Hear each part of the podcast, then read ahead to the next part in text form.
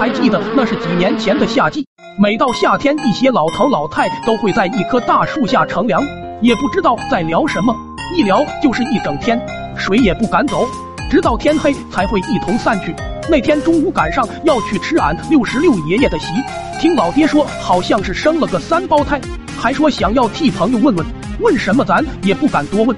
由于时间紧迫，老爹骑着三轮一路狂飙，链条都尼玛差点蹬断。突然就看见了俺们村的村花，历经波折，终是到了六十六爷爷家。六十六爷爷也非常热情，让俺们随意做就行了。看着满桌的好菜，老爹瞬间就起了收割的欲望。能打包吗？六十六爷爷以为老爹是在开什么玩笑，打打打，随意打，我先进去帮忙打打下手。老爹就是眼神示意可以装了。等到老头再一次出来的时候，自家门前都差点打包成了清水房。此时老头电话也响了起来，老爹说自己今天生日办了两桌席，并让老头带上份子钱过来吃席。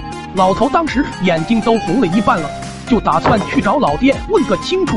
在经过村里情报站的时候，一些老头老太都在说：这这这这都快死了，还能生三胞胎，应该不是自己的吧？他好像听到你说的话了。一向理智的六十六爷也不再理智，一掌给老头当场都打成了平头，吓得一旁的老六纷纷逃窜。此件事后，老头天天都蹲在树下，边说这三孩子不是他的，连凌晨都是一个人自言自语，偶尔吓走几个那也是常有的事。这件事持续了大半个月，大半个村听着听着都信以为真了。接着老头更是越发猖狂。就直接拿着喇叭开始喊了。后面六十六爷实在忍不了了，挑了一个风和日丽的下午，拿出了自己的压箱底，就打算结束他罪恶的一生。就去到了那棵老树周围。卧槽，土豆！后面咱们村情报站就从此消失了。